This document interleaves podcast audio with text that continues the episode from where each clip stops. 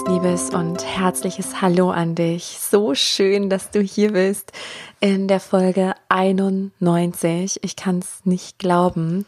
Ja, wie viele Folgen es schon in diesem Podcast gibt, wenn ich daran denke, wie ja unbedarft ich einfach auch gestartet bin. Das war übrigens wie alles in meinem Leben, was wirklich von Bedeutung war für mich wie für andere das floss einfach. Da habe ich nicht groß drüber nachgedacht. Das hat sich so ergeben. Und genauso ist dieser Podcast entstanden. Ich hätte nie gedacht, dass ich hier mal ja, ins Mikro spreche, um die 91. Folge aufzunehmen. Aber hier ist sie. Und ich hoffe, es geht dir gut, gerade in dieser besonderen Wendezeit, in der Zeit der Metamorphose. Und für den Fall, dass du mich noch gar nicht kennst und hier meiner Stimme zum allerersten Mal lauscht, möchte ich mich kurz vorstellen. Mein Name ist Sarah Rogalski und ich folge jetzt ganz bewusst seit 2011 meinem Herzen, vor allen Dingen auch in meinem Herzensbusiness, habe mich da hauptberuflich selbstständig gemacht, damals als Tierkommunikatorin, was sich sehr gewandelt hat. Aber ich spüre, gerade wenn ich zurückblicke, dass es im Kern immer darum ging, dass ich den Menschen helfe zu erkennen, wer sie wirklich sind, sich zu 100 Prozent anzunehmen, ihr wahres Selbst zu leben und eben die ganzen Schatten, all das, was wir von uns weisen, unterdrückte Emotionen, dass wir das fühlen, loslassen und erkennen, wer wir wirklich sind. Und eben unseren Himmel auf Erden kreieren, einfach indem wir immer beharrlich und vertrauensvoll unserer eigenen Intuition folgen. Und das habe ich auch mit diesem folgenden Interview wieder gemacht, denn ich durfte Ludger Quante interviewen.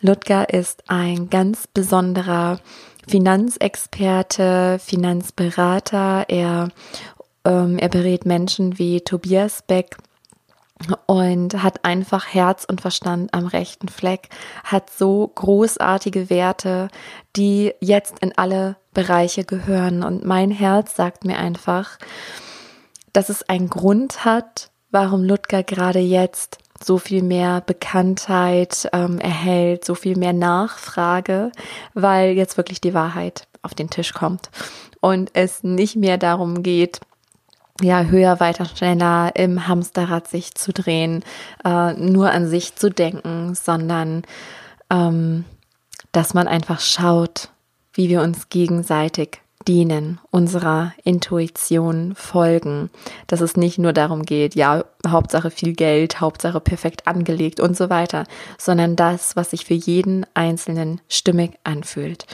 Wir haben über ja so viele spannende Themen gesprochen Lausch einfach rein, genieß die Folge.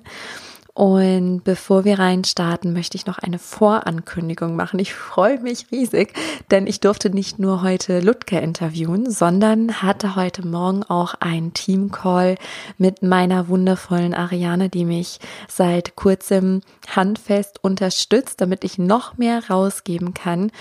Und ja, Ariane und ich, wir hatten ein wundervolles Gespräch, ein sehr intuitives, ein kreativer Prozess, wo wir beide reingespürt haben, was kommt im April, was möchte durch uns in die Welt. Und ich hatte schon den Impuls, dass es noch ein Akasha Kollektiv Reading geben wird äh, Ende April.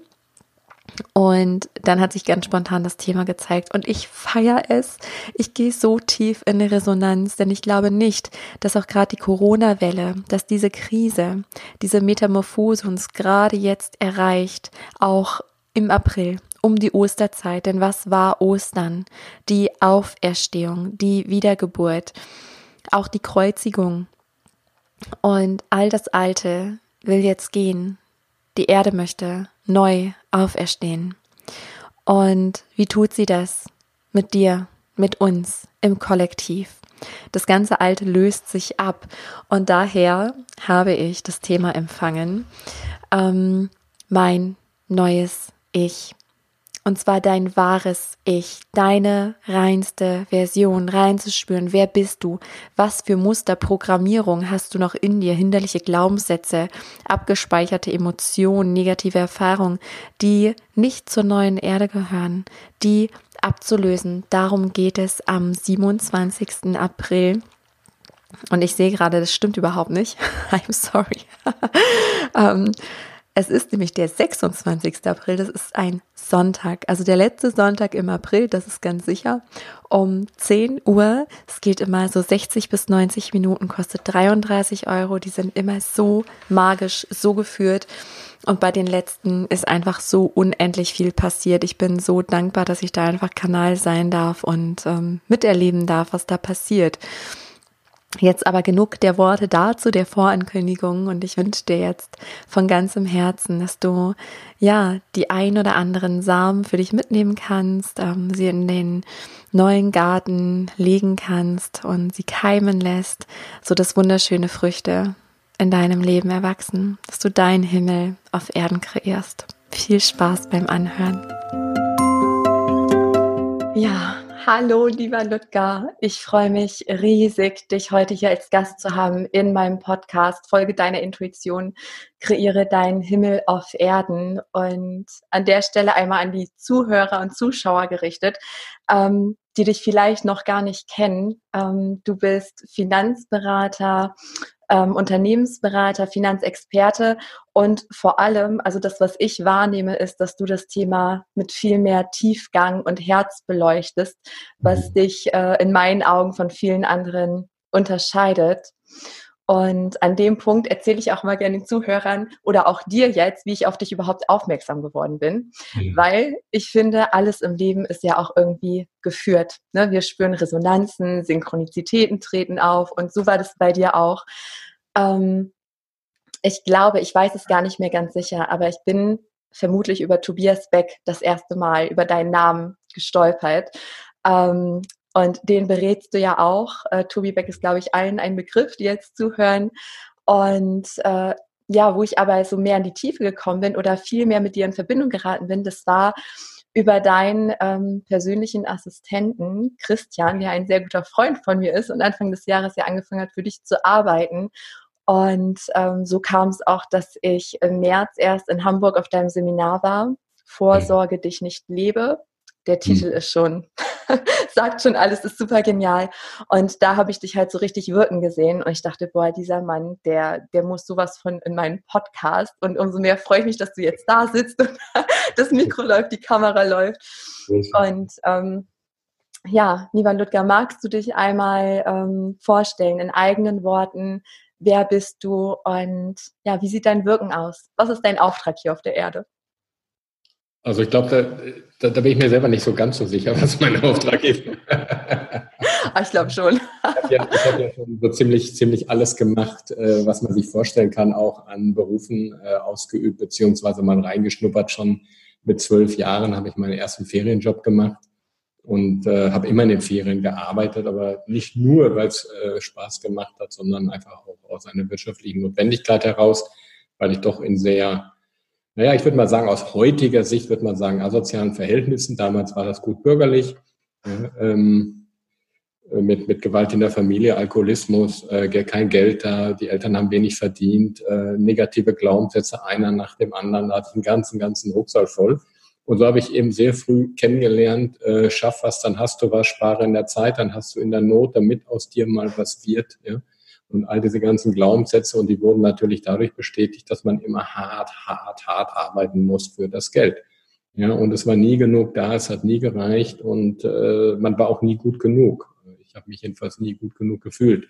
Und was einem dann im Außen auch wieder gespiegelt wird, weil wenn du dich nicht gut genug fühlst, dann gibt es garantiert einen, der dir zeigt, dass du nicht gut genug bist und dann fühlst du dich noch weniger gut und dann gibt es einen, der, der erzählt, dass du noch weniger gut genug bist und so ist das halt eine Endlosspirale. Ja, bis ich dann mit Anfang 30, ähm, aus heutiger Sicht würde ich mal sagen, das war ein richtig fetter Burnout. Ja, damals habe ich das aber als solches nicht erkannt, weil Burnout war ja nur was für Schwächlinge, für Doofe, für Taugenichtse. Das kannte ich ja gar nicht.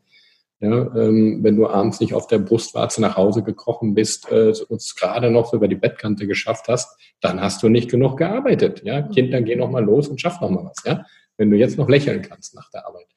Und so bin ich halt aufgewachsen, bis ich dann irgendwann mal mit Anfang, Mitte 30 äh, einmal von meinem Körper gespiegelt bekommen habe, äh, dass hier was nicht stimmt.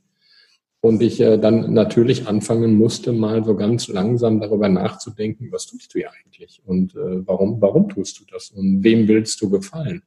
Und einen Großteil meiner Arbeit habe ich halt gemacht, äh, unglaublich gut. Ich wollte immer gut sein und deswegen habe ich immer auch mehr geschafft als, äh, sag mal, vielleicht der Durchschnitt, zumindest mal vom zeitlichen Aufwand her. Und je mehr ich gut sein wollte, umso mehr musste ich tun, um gut sein zu wollen. Das heißt, äh, die, es war richtig im wahrsten Sinne des Wortes ein Hamsterrad. Aber das Hamsterrad sieht halt nur von innen aus wie eine Karriereleiter. Und letzten Endes wird das immer an letzter Konsequenz immer nur zum Burnout. Und das ist mir dann auch widerfahren mit Anfang, Mitte 30, wo ich dann mal äh, ja, ans Nachdenken und Nachfühlen gekommen bin und mir die Frage gestellt habe, was soll das Ganze? Ne?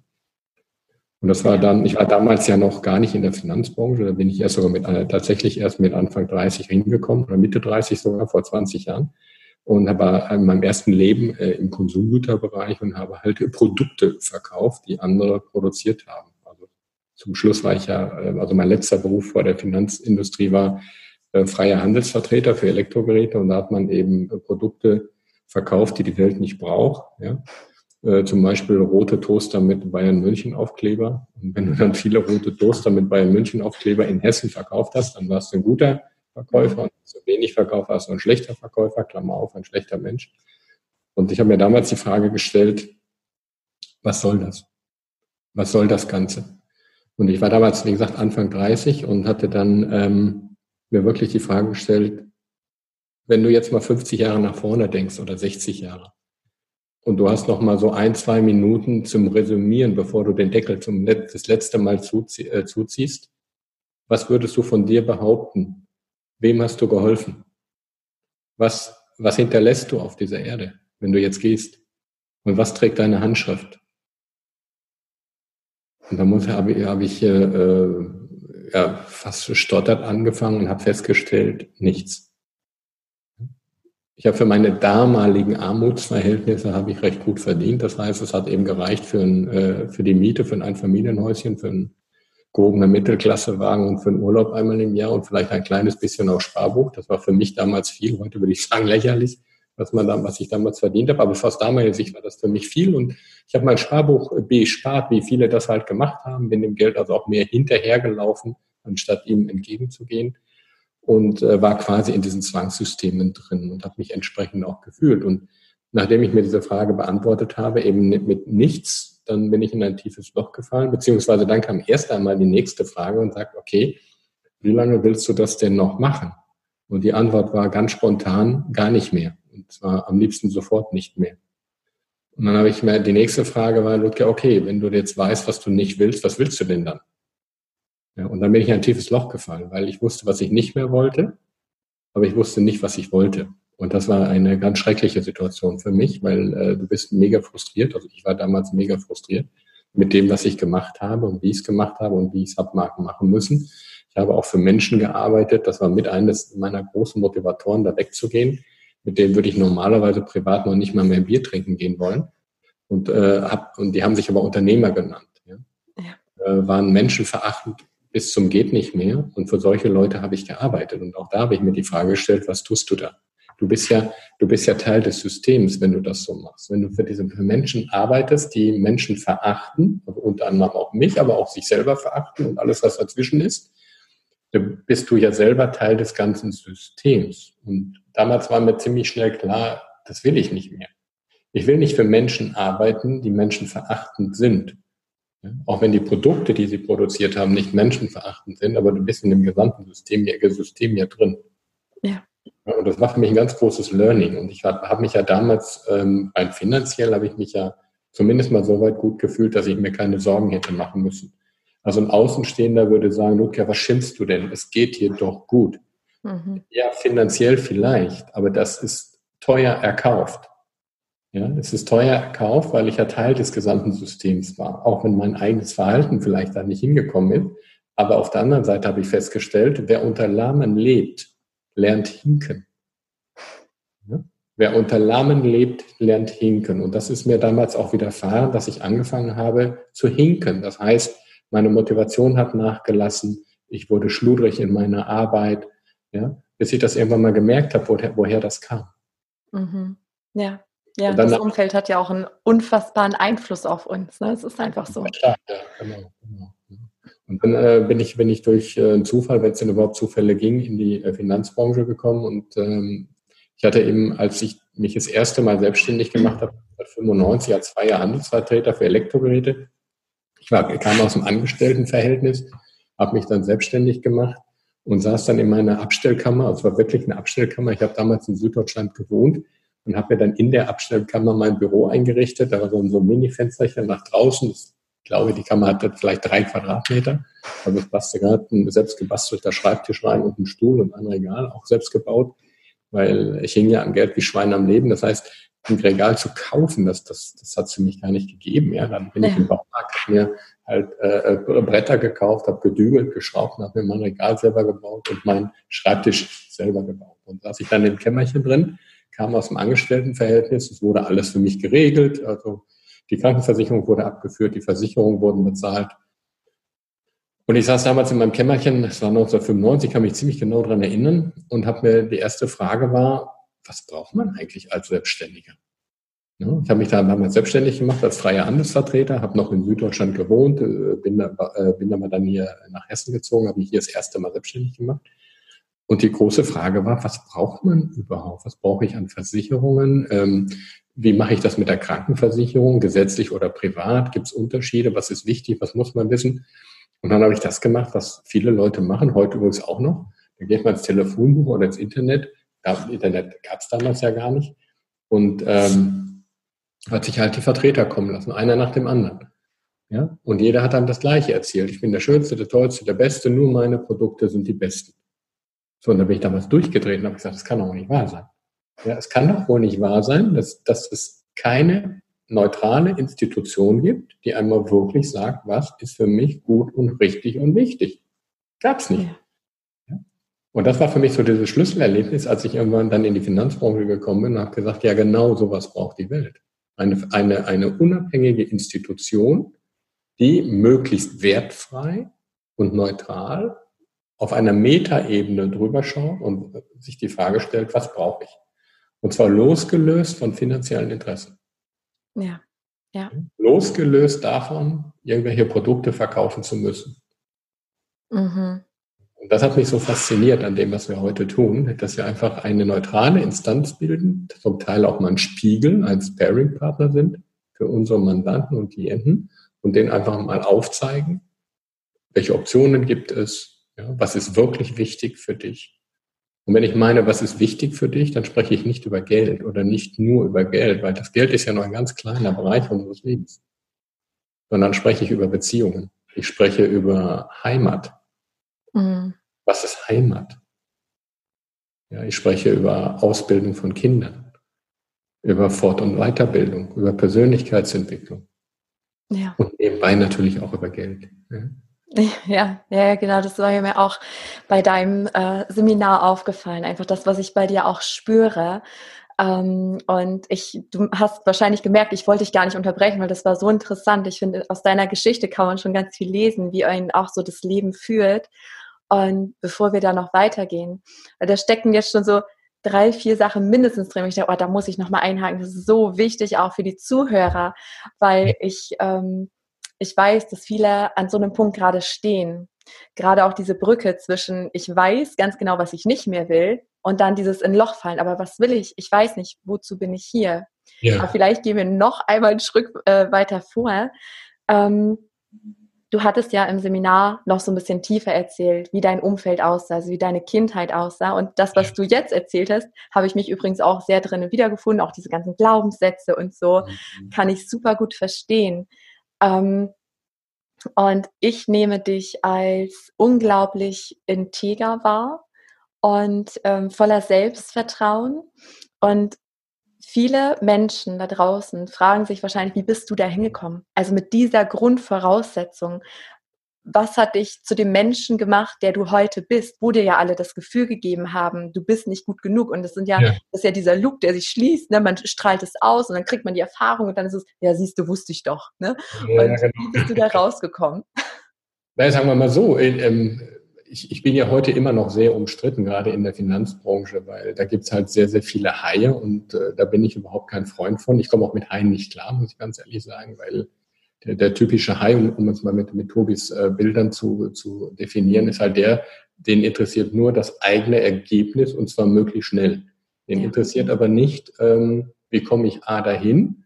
Also das ist zweitrangig, Hauptsache er kommt dahin. Aber was, was viel äh, viel kritischer, was ich viel kritischer sehe, ist die, ist die, ähm, äh, die Frage, die er sich eben nicht stellt, was bedeutet mein Handeln für den anderen? Mhm. Wir haben ja momentan eine, äh, eine Sondersituation. Ich möchte es gerne Sondersituation nennen. Ich nenne es nicht Krise, weil wir keine Krise haben.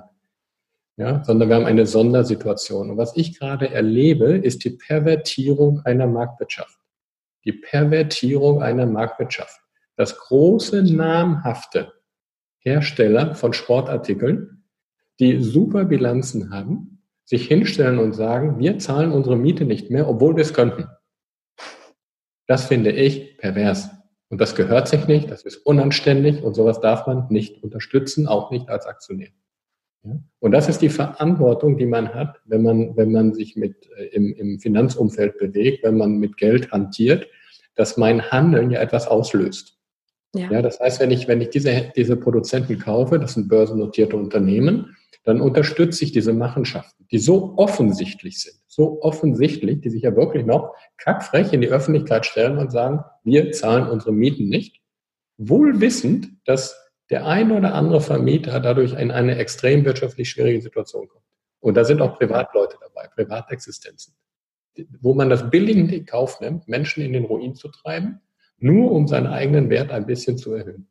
Das mhm. finde ich ewig und dafür stehe ich nicht. Für diese Werte stehe ich nicht. Und das möchte ich auch nicht unterstützen. Ja, genau das macht dich auch noch sympathischer. Oder gerade das, weißt du, und ich glaube, es hat auch einen Grund, warum gerade jetzt die Nachfrage nach Menschen wie dir höher wird. Ich ja. sehe auch diese, diese Krise, ne? ich weiß genau, was du meinst. Ähm, ich sehe es als, als Zeit des Wandels, Kurskorrektur, wenn man so genau. mag. Ne? Genau. Das und die, die Menschen, ne, die, die wachen einfach auf. Ne? Ja, genau. Aus, der, aus, der, aus dem Weg zur Normalität zurück ja gerade eine Unnormalität entsteht von einzelnen Marktteilnehmern. Ja, die ja. eben diese, diese, diese Korrektur und das, was der Gesetzgeber jetzt macht, nämlich dass er sagt, äh, ich möchte euch schützen, ich möchte die Bürger schützen, was ja zunächst einmal eigentlich eine sehr ähm, sehr positive Haltung des Gesetzgebers gibt, ist und auf der anderen Seite aber auch wieder schamlos ausgenutzt wird. Von einzelnen Menschen, von Gruppen von Menschen, von großen Unternehmen. Und, und da fängt die, finde ich, ist der Punkt, wo ich sage, wir müssen wirklich mal ernsthaft, ernsthaft über Wirtschaftsmoral nachdenken. Ja, weil wir haben, ein, wir haben einen Punkt erreicht in Deutschland und ich behaupte in anderen Ländern, ist, ich glaube in anderen Ländern ist das nicht anders. Ich glaube, das ist einfach typisch Mensch. Ein Punkt erreicht, ja, wo, wo, wir, wo, das, wo das Fass der, des, des, des Machbaren, das Fass des ähm, Zumutbaren, auch in der Wirtschaft, von Seiten der Wirtschaftsteilnehmer, einfach zum Überlaufen gebracht wird. Ja?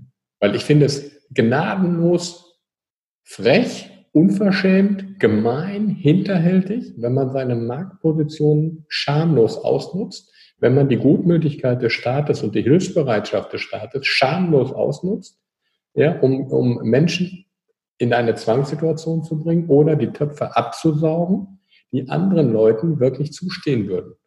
Zum Beispiel Friseuren und Gastronomen, die können wirklich nichts dafür. Ja? ja. Und ein nicht gemachter Haarschnitt ist ein nicht gemachter Haarschnitt, den kannst du nicht nachholen. Und ein, ein nicht gegessenes Schnitzel oder sagen wir mal Avocadosalat, wir haben ja auch Veganer, Ein nicht gegessener Salat ist ein nicht gegessener Salat, den kannst du nicht nachholen. Das heißt, es gibt Branchen, die wirklich massiv in eine Schieflage geraten, zwangsläufig, ja, durch Restriktionen des Staates. So. Und andere geraten natürlich, klar, wenn, wenn die ihre Läden schließen müssen, haben die auch Umsatzeinbußen. Aber das heißt ja nicht, dass es dem Unternehmen deswegen schlecht geht. Ja. ja und ein nicht verkaufter Turnschuh ist vielleicht auch nur ein aufgeschobener, nicht verkaufter Turnschuh, bei den kannst du in vier Wochen nachkaufen. Beispielsweise. Ne? Absolut. Dass man den einen oder anderen Umsatz, den wird man auffangen können. Der ist nicht weg, der ist verschoben. Oder, oder Zahnärzte zum Beispiel. Wir haben ja auch ein paar Zahnärzte, die, die jammern. Und ich sage mal, warum jammert ihr Leute? Ja, das Jahr hat 365 Tage, also sagen, sagen wir mal 52 Wochen. Davon macht ihr jetzt vier Wochen zu. Das ist ein Zwölftel. Und zum Teil verschiebt sich das nur, weil Zahnschmerzen sind Zahnschmerzen. Ja, die kannst du mal eine Woche oder zwei aufschieben, aber spätestens dann gehen die Leute zum Zahnarzt. Vielleicht bei Prophylaxe nicht, das heißt, die kann dann minimale Einbußen haben, aber im Durchschnitt über die Jahre gesehen ist das eigentlich lächerlich, worüber wir reden. Ne? Aber ich stelle fest, dass die Leute unheimlich gerne jammern, anstatt die Situation jetzt, die wir haben, mal das draus zu machen, was man aus so einer Situation machen kann. Also wenn ich zum Beispiel jemand freistellt und ein Arbeitgeber sagt, pass mal auf, wir brauchen dich die nächsten sechs Wochen nicht, weil wir müssen unseren Laden zumachen, dann heißt das ja, du hast sechs Wochen bezahlten Urlaub ich finde, so schlecht finde ich das gar nicht. ja, ja, es steckt halt, es steckt eine riesige Chance drin. Nicht nur einen in allen Bereichen. Die Menschen werden ja. wach. Ne, gerade was auch du sagst. Und um nochmal auch auf den Punkt zurückzukommen, ne, du hast jetzt eine ganz klare Meinung, die du vertrittst, deine Werte, was ich so großartig finde. Ähm, wie bist du da hingekommen? Also wie wurdest du von dem ähm, Menschen, von dem Jungen vielleicht auch, der gedacht habe, ich bin nicht gut genug und das auch angezogen hat, zu dem Mann, den die Leute heute sehen, der zu seiner Wahrheit steht? Indem ich ähm, den Glaubenssatz, ich bin nicht gut genug, nicht aufgegeben habe. Weil das denke ich immer noch. Aber das bin, hat sich verändert. Aber ich bin genug. Ja. Aber ich bin genug. Ich bin nicht perfekt. Ich bin auch nicht der Beste. Aber ich gebe mein Bestes. Und das macht mich vielleicht schon zum Besten. Ja. Und ich, ich bin nicht gut genug, aber ich bin genug. Wie bist du da hingekommen, das, das zu glauben? Weil das ist ja auch immer so eine Glaubenssache. Das wirst ja. du auch kennen, diese ganzen positiven Affirmationen. Was glaubst du, was, was sorgt dafür, dass sich ähm, neue Glaubenssätze wirklich eingliedern? Weil ich kenne das auch von mir. Ich merke dann, irgendwas innerlich hat sich verändert. Und dann ja. ist ja die äußere Welt eine ganz andere der ja. die Innenwelt sich verändert hat. Ne? Wie war das bei dir? Zum Teil haben äh, ohne weiteres auch äh, Tobias Beck und Yvonne Schönau dazu beigetragen. Ich war ja auch auf deren Seminaren. Natürlich sehr viel auch äh, äh, Selbstreflexion, immer wieder sich selber überprüfen, ist das denn wirklich so? Und man muss ja auch sagen, ich hatte ja 54 Jahre Zeit. Also wenn, wenn wir heute jetzt 25-jährige oder 30-jährige Zuschauer haben, macht doch keine Sorgen. Ihr habt noch 20 Jahre Zeit, bis dahin zu kommen. Ja? Ähm, das, ist, das ist ein sehr langer Weg und äh, es ist in der Tat eine Herausforderung und zwar immer wieder und jeden Tag immer wieder seinen eigenen Werten treu zu bleiben, weil das heißt ja sehr oft, gerade in unserer Branche auch, sehr oft, dass du, äh, dass der Kelch an dir vorübergeht, der, der, der Kelch der, des, der finanziellen Unabhängigkeit, der Kelch des Reichtums. Ja, wenn du Sachen eben nicht machst, von denen du nicht überzeugt bist, dann machen andere das Geschäft.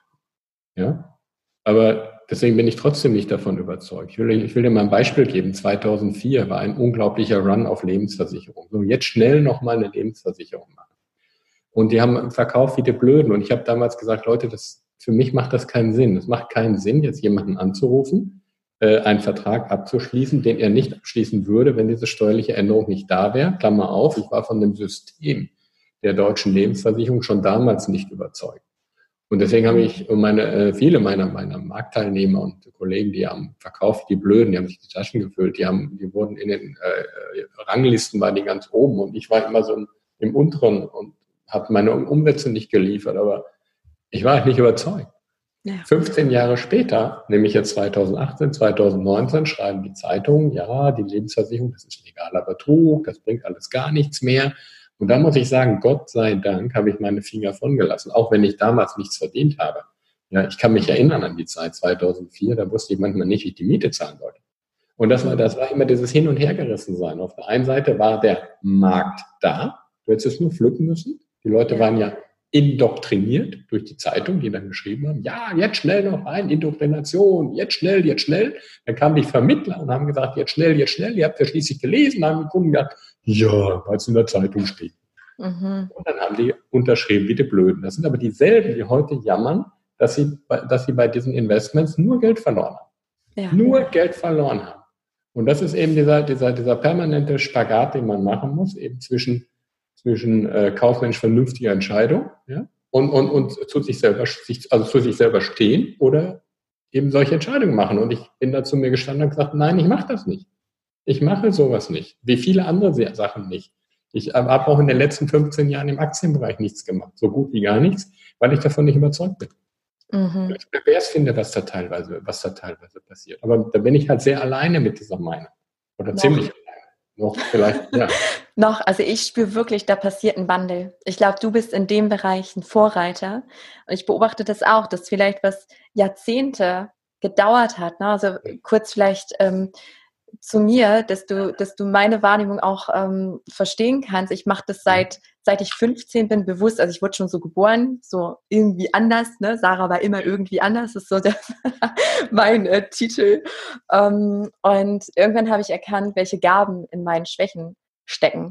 Und als ich damit angefangen habe, mit diesen ganzen spirituellen und Glaubenssätze und so, das war so zäh, das hat so lang gedauert. Und ich habe mhm. das Gefühl, dass diese Zeitqualität, also ich betreue Frauen, ich habe gerade so ein Programm, kreiere dein Himmel, 14 Frauen, sehr, sehr intensiv. Und ich habe, ich muss gerade speziell an eine denken, fühl dich nicht gegrüßt, wenn du den Podcast hörst, meine Liebe. Ähm, ne, die schrieb, wie sie sich verändert hat binnen Wochen. Und ja. wo ich denke, wow, ich habe da Jahre für gebraucht. Und ich glaube, es ist einfach diese Qualität. Und du sagst es jetzt und wahrscheinlich werden in wenigen Jahren sagen, ja, siehst du, der Ludger, der wusste das doch schon. Ne? Und das kommen jetzt alle nach. Und das ist so mein Gefühl. Ne?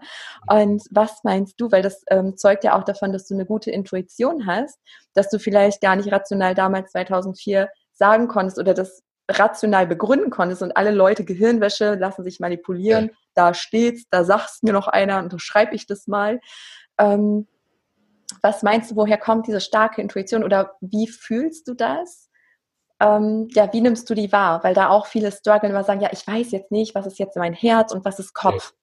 Ja, also ich hatte, ich hatte, ähm, äh, die, Geschichte erzähle ich auch immer, wenn ich bei Tobi im Bootcamp erzähle und auch äh, auf meinem Seminar als Einstiegsgeschichte.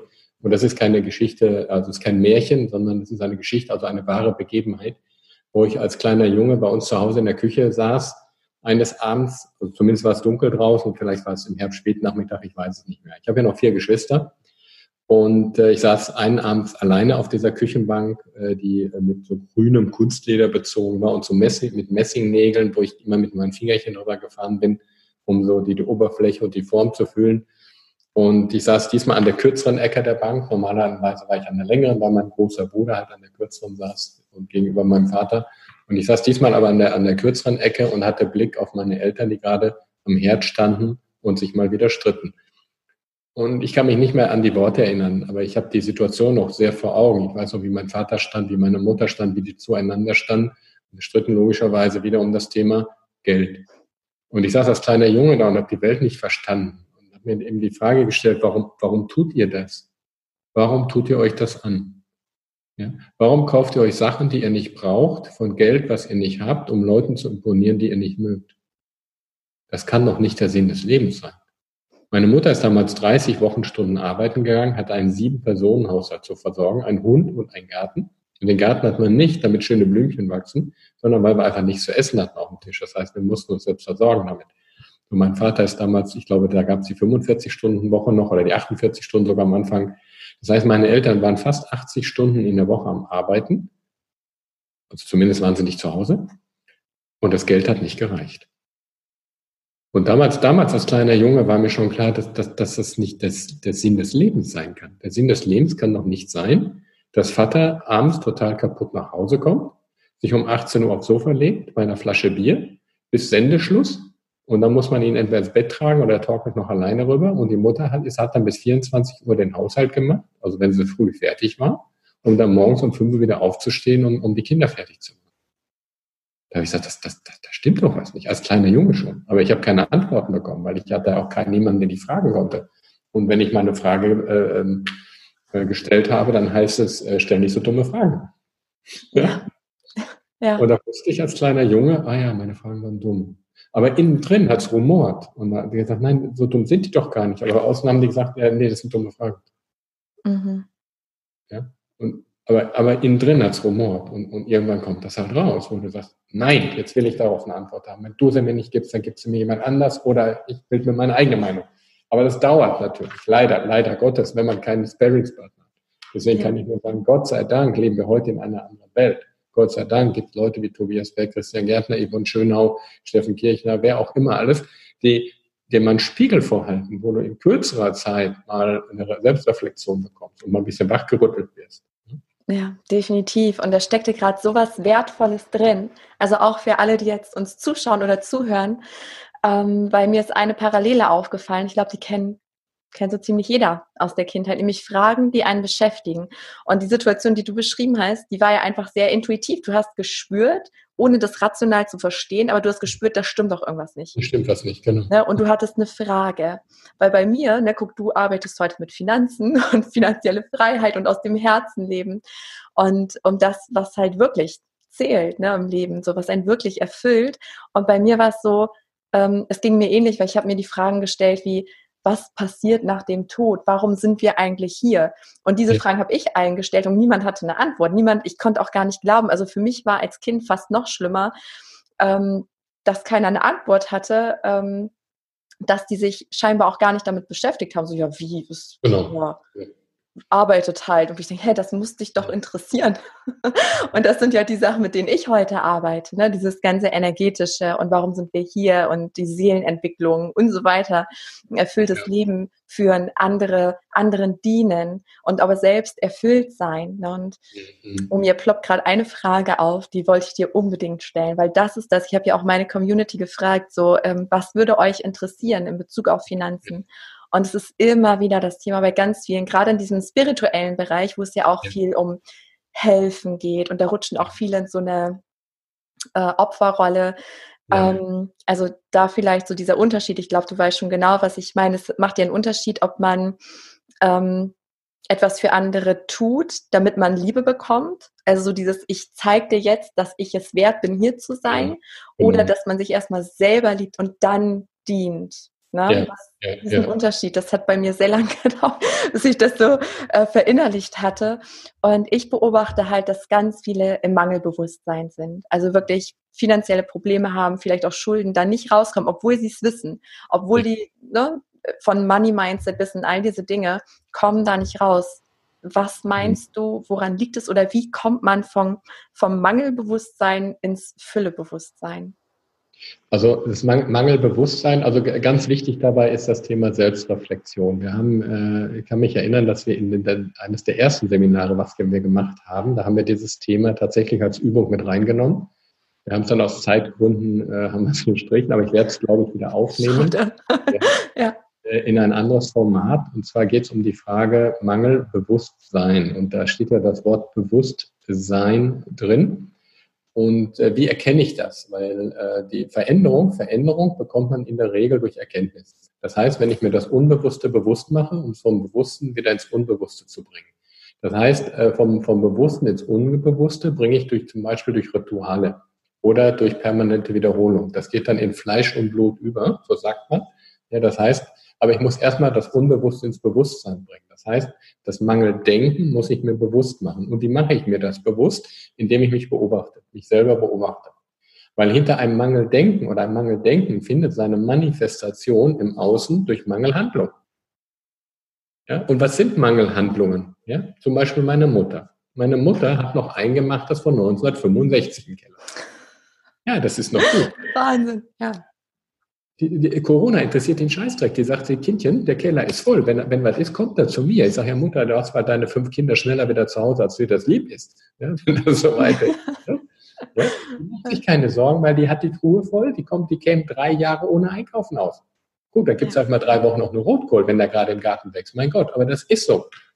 Ja. Wir müssen mal lösen von der Vorstellung, dass jederzeit immer alles sofort verfügbar sein muss. Das muss nicht sein. Das, das hat uns die Industrie so erzählt, damit sie auch im Sommer Grünkohl verkaufen kann und Winter Erdbeeren und, und Tomaten. Frische. Äh. ja? Holland. Ja, das, ist, ja. das, der vierte Aggregatzustand, ist die holländische Tomate. Das heißt, bewusst machen, Bewusstwerdung ist der, der Schlüssel zur Veränderung. Der erste Schritt zur Veränderung ist Bewusstwerdung. So, und wie, wie wird mir ein Mangel, ein Mangeldenken bewusst? Indem ich meine Handlungen beobachte. Mangelhandlungen, zum Beispiel Bevorratungen, ja, was wir momentan erleben. Ganz krass, Toilettenpapier. Ja, genau, das ploppt sofort auf. ja. oder, oder nimm mal ähm, also Wühltischaktivitäten. Ja? Mhm. Da, sprichst, da, sprichst, du in dem, in dem, im, im, Gehirnlappen, wenn, wenn denn einer da ist, halt so ein, ein bestimmtes Areal so, so an, ja. ja. Raffen, Raffen, hier kriegst du was billig. Ja, ich habe ja in meinem ersten Leben im Konsumgüterbereich äh, äh gearbeitet, ja, nichts billig. Das sind, das sind ganz normale fucking Marketingaktionen, wo man den Leuten vorgaukelt, hier gibt es was günstig. Die Ware wird extra dafür eingekauft und die wird auch ganz normal kalkuliert in der Regel. Ja. Aber drei, drei zu zwei, ja. Ja, kauf, kauf zwei, bekommst du drei. Aber ich brauche nur eins und die Leute bilden sich ein, sie hätten was gespart. Ja, und ich hatte mal ein ganz krasses Gespräch, habe in habe ich mir in Leipzig eine Hose gekauft und bin ich echt selber drauf reingefallen. Ne? Und da sagte er, ja, und hier habe ich noch eine, ja, die können Sie ja so jeden Tag anziehen. So, ähm, ähm, ja, da, ich weiß gar nicht mehr, wie er das so formuliert hat. Also die Hose, ich habe die nie angezogen, weil sie mir nicht wirklich gut gefallen hat. Aber so für jeden Tag reicht es allemal. Und wenn sie jeden Tag im Schrank hängt. Aber Hauptsache, du hast sie gekauft. Mir ist das im Nachhinein mal bewusst geworden, was ich da für ein Blödsinn gemacht habe. Ja. Oder, oder nimm mal, nimm mal bei unseren Eltern das, das, das gute Besteck meine Mutter hat heute noch das Besteck von vor 50 Jahren in, in, in der Küche, verrostet, äh, äh, Kanten dran, ich weiß nicht was, und im Wohnzimmerschrank, meine, meine Mutter ist 75, wie, ja, wie, man will es denn mal aufbrauchen. Im Wohnzimmerschrank ist das Gute für einmal im Jahr, das gleiche mit dem Geschirr. Da könnte ja mal was kaputt gehen. Ja, der hat aber 24 Teile, da kannst du noch eine Menge kaputt machen. Ja, erinnert mich an meine Oma, ja. Jeden Tag ist Sonntag. Jeden Tag ist Sonntag. Also kannst du jeden Tag das gute Geschirr, die guten Decken, den guten Anzug, die gute Kleidung, weil jeden Tag ist Sonntag. Mhm. Weil ich es mir wert bin. Genau, genau. Die, oder die Frage zum Beispiel, mit, mit welchem Bewusstsein machst du Sachen? Ich habe in meiner, einen meiner ersten, die erste Keynote, die ich gehalten habe, Keynote, die ich bei Tobi gehalten habe, da habe ich noch, das werde ich übrigens, äh, ich mache, wir planen jetzt ein Abendprogramm und da werde ich das mit einbauen. Nämlich bewusst sein. Und die Menschen, Menschen sind nicht bewusst. Beispiel, was, was machst du, wenn du läufst? Läufst du oder massierst du mit deinen Füßen die Erde? Mhm. Läufst du oder massierst du mit deinen Füßen die Erde? Ja, aber die meisten Menschen, die laufen und gucken ins Handy und lesen dabei und telefonieren. Die essen und lesen, telefonieren, schauen Fernsehen. Das heißt, sie essen nicht, sondern sie telefonieren, schauen Fernsehen, sie essen. Das Krasseste, was ich mal erlebt habe, war hier um die Ecke vor vielen Jahren eine Frau, die gegessen hat, gelesen, äh, telefoniert und geraucht gleichzeitig. Ja. Spitzenleistung. Aber das ist es ja. Es geht zurück zur Achtsamkeit, ne? Erstmal, genau. Oder wenn du Hemden Was machst du, wenn du Hemden bügelst? Ist das einfach nur eine niedere Tätigkeit, die man auch delegieren kann? Ja? Oder, oder bügelst du das Hemd, was dann, oder die Bluse, je nachdem, was dann dein Partner, deine Partnerin, deine Kinder, was denen dann wieder an der Haut schmeichelt? Ich zum Beispiel mache unglaublich gerne Wäsche. Ja, also Wäsche aufhängen. Weil für mich ist das was Besonderes, wenn ich die kleinen Höschen meiner Tochter aufhängen kann. Oder die Bluse meiner Frau. Ja. Das ist was Besonderes, weil das, weil dieses Kleidungsstück anschließend den Körper meiner Frau schmeichelt oder den Körper meiner Tochter schmeichelt. Ja. Mit dem Bewusstsein hänge ich die auf. Und nicht einfach, das ist für mich nicht Arbeit, das ist mhm. Meditation. Genauso das Bügeln, das ist Meditation.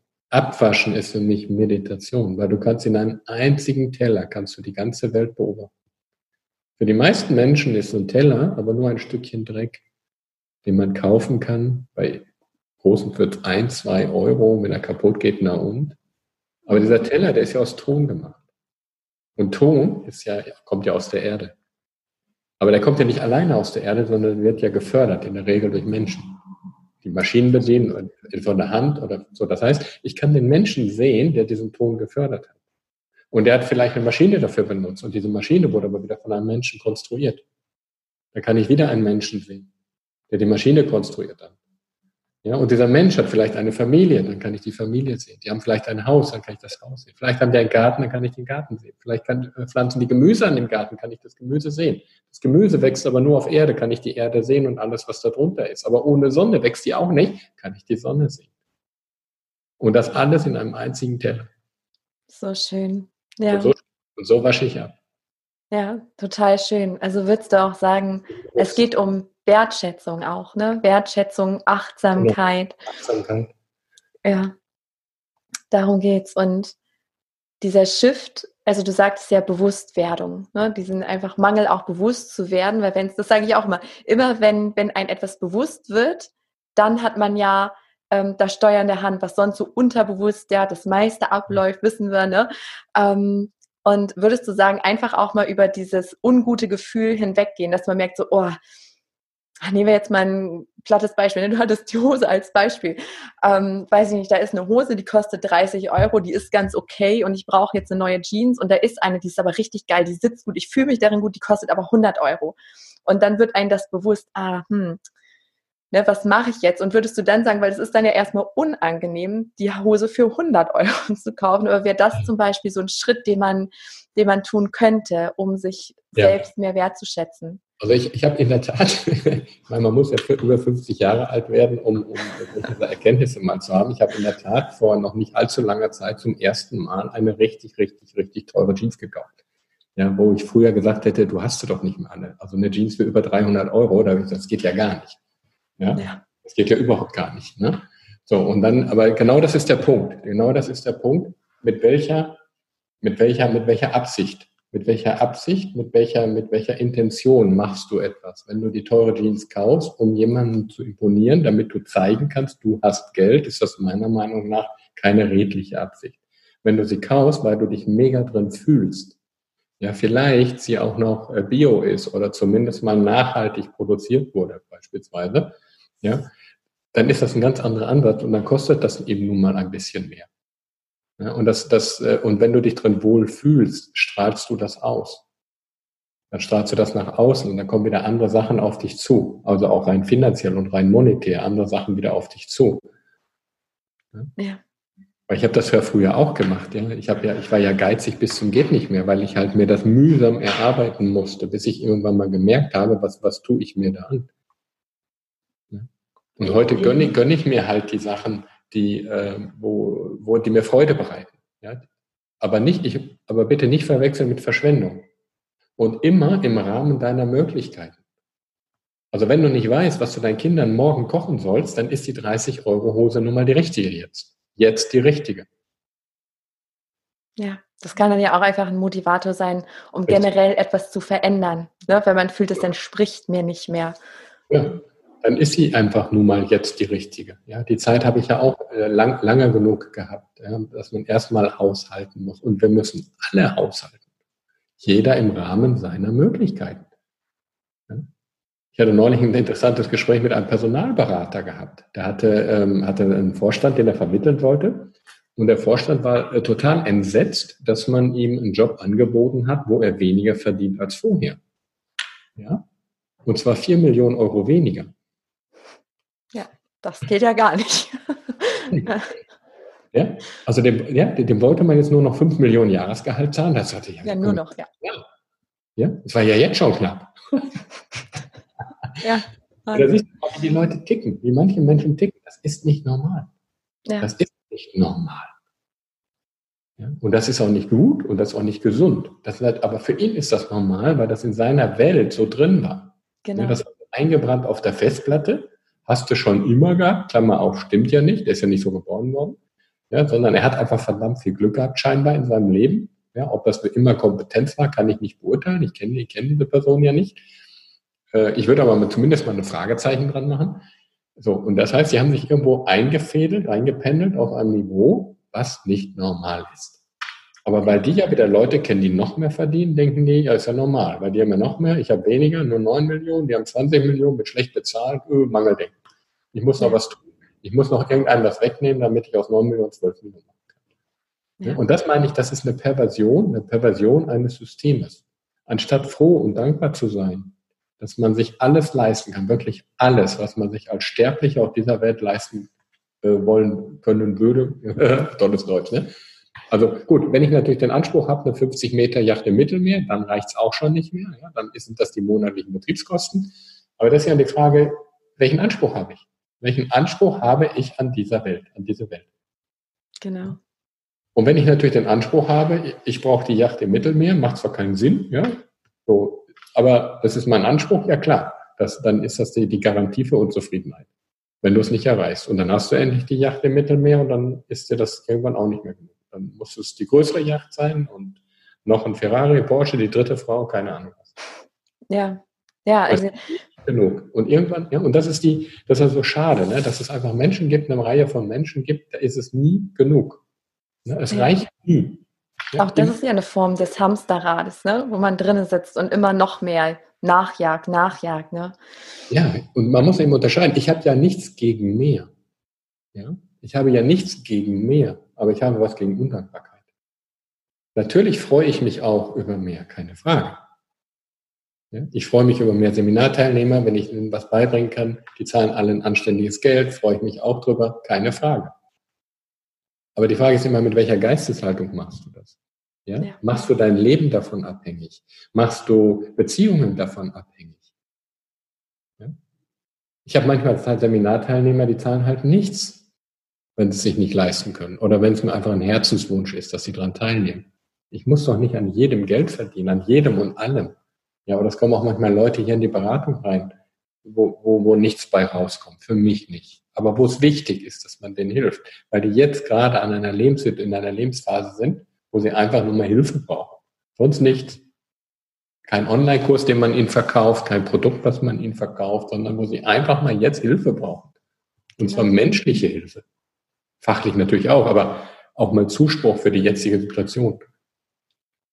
Ja. Ja, so, mhm. so schön. Also ich habe auch die ganze Zeit diesen Satz im Kopf, der begleitet mich seit Monaten. Und ich weiß tatsächlich, ähm, ich habe Bücher geschrieben, drei Stück, und ich, ich weiß irgendwie innerlich, das wird mein viertes. Und ich bin gerade mitten dabei, wie in so einem, ja, in diesem Buch und in der Mitte des Kapitels. Ich weiß noch nicht, wie die Reise endet, aber der, der Titel heißt Folge deinem Herzen, für den Rest ist gesorgt. Und es ist tatsächlich auch das, was immer wieder meine Erfahrung auch finanziell war und ist, dass, also nicht, auch nicht mit diesem Bewusstsein, oh, das ist gerade so reicht, gar nicht, sondern dass ich einfach mit gutem Gefühl geben kann und gar nicht mehr in so einen Geiz komme. Ne? Mhm. Und dass immer diese Mittel, also das Herz sagt mir, das ist richtig und der Kopf sagt, oh Gott, oh Gott, das kannst du dir aber gar nicht leisten. Aber ja. das Herz sagt, doch, das stimmt. Und dann habe ich es gemacht und dann kam auf einmal aus unmöglichen Quellen mehr Geld. Also ob es jetzt mehr verdient ist oder keine Ahnung, irgendein Gewinn oder, oder. Also wirklich immer einfach zu gucken, was ist stimmig und eben auch diese Menschlichkeit nicht zu verlieren. Das, was du auch sagst, wenn da Menschen sind, die nichts zurückgeben können in dem Moment. Wenn das ja. Herz sagt, doch, ich möchte da was geben, das fühlt sich stimmig an, dass man das macht, auch mhm. im Bewusstsein, das kommt ja von irgendwo wieder zurück und wenn nicht, dann ist es auch gut. Aber das ist, ja, so dienen wir uns ja auch gegenseitig. Ne? Ja, ja, absolut, ja. Ach, Ludger, ich habe noch eine Abschlussfrage, die ich äh, jedem Gast stelle. Und mhm. ich bin total gespannt. Ich kann nicht gar nicht einschätzen, was deine Antwort sein wird.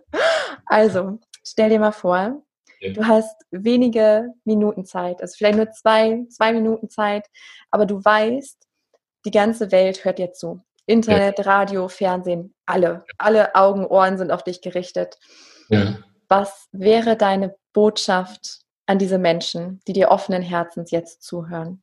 Hört, hört auf zu denken und fangt an zu fühlen. Fühlt mehr und hört auf zu denken. Weil der, der Verstand ist nicht immer ein guter Berater. Was für wundervolle Abschlussworte, passend zum Podcast-Titel. genau, genau so. Alle meine Fehlentscheidungen die ich in meinem Leben getroffen habe. Sowohl was finanzielle Fehlentscheidungen als auch personelle Fehlentscheidungen. Hätte ich fühlen können und habe sie gefühlt, aber ich habe mein Gefühl nicht vertraut. Ja.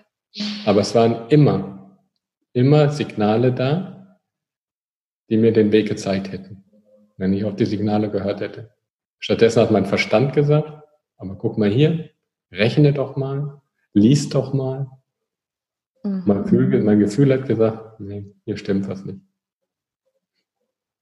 Fühlt mehr, weil die Wahrheit ist immer im Raum. Und sie will immer ans Licht. So schön. Ja. Denken die Wahrheit ist immer im Raum. Aber die Wahrheit ist leise. Und wir machen das Radio an, wenn wir nach Hause kommen. Die Wahrheit ist leise.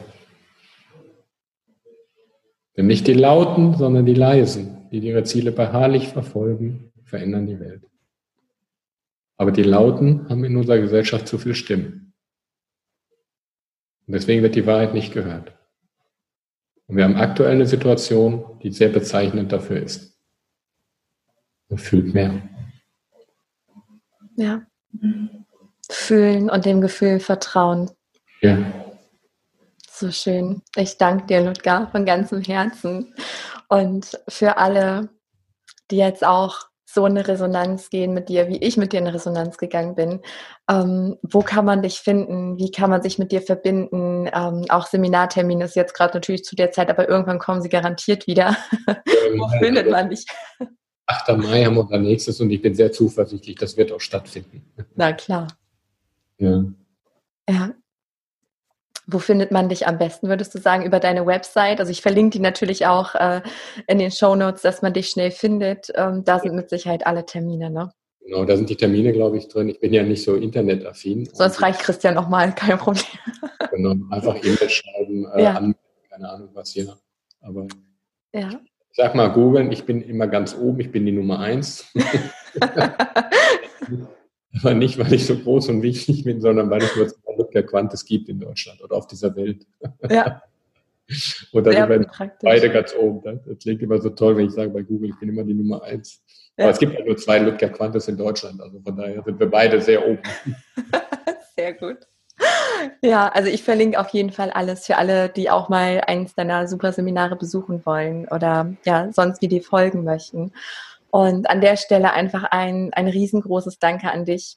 Also einmal für dieses Interview, aber auch für dein ganzes Sein, für dein Wirken. Mach weiter so und ja, vielen, vielen Dank. Jetzt kommt die Sonne raus, nachdem es den ganzen Tag erst geschneit und geregnet hat. Jetzt kommt gerade die Sonne raus zum Abschluss. Also vielen, vielen Dank für dein Wirken. Danke, dass ich da sein durfte.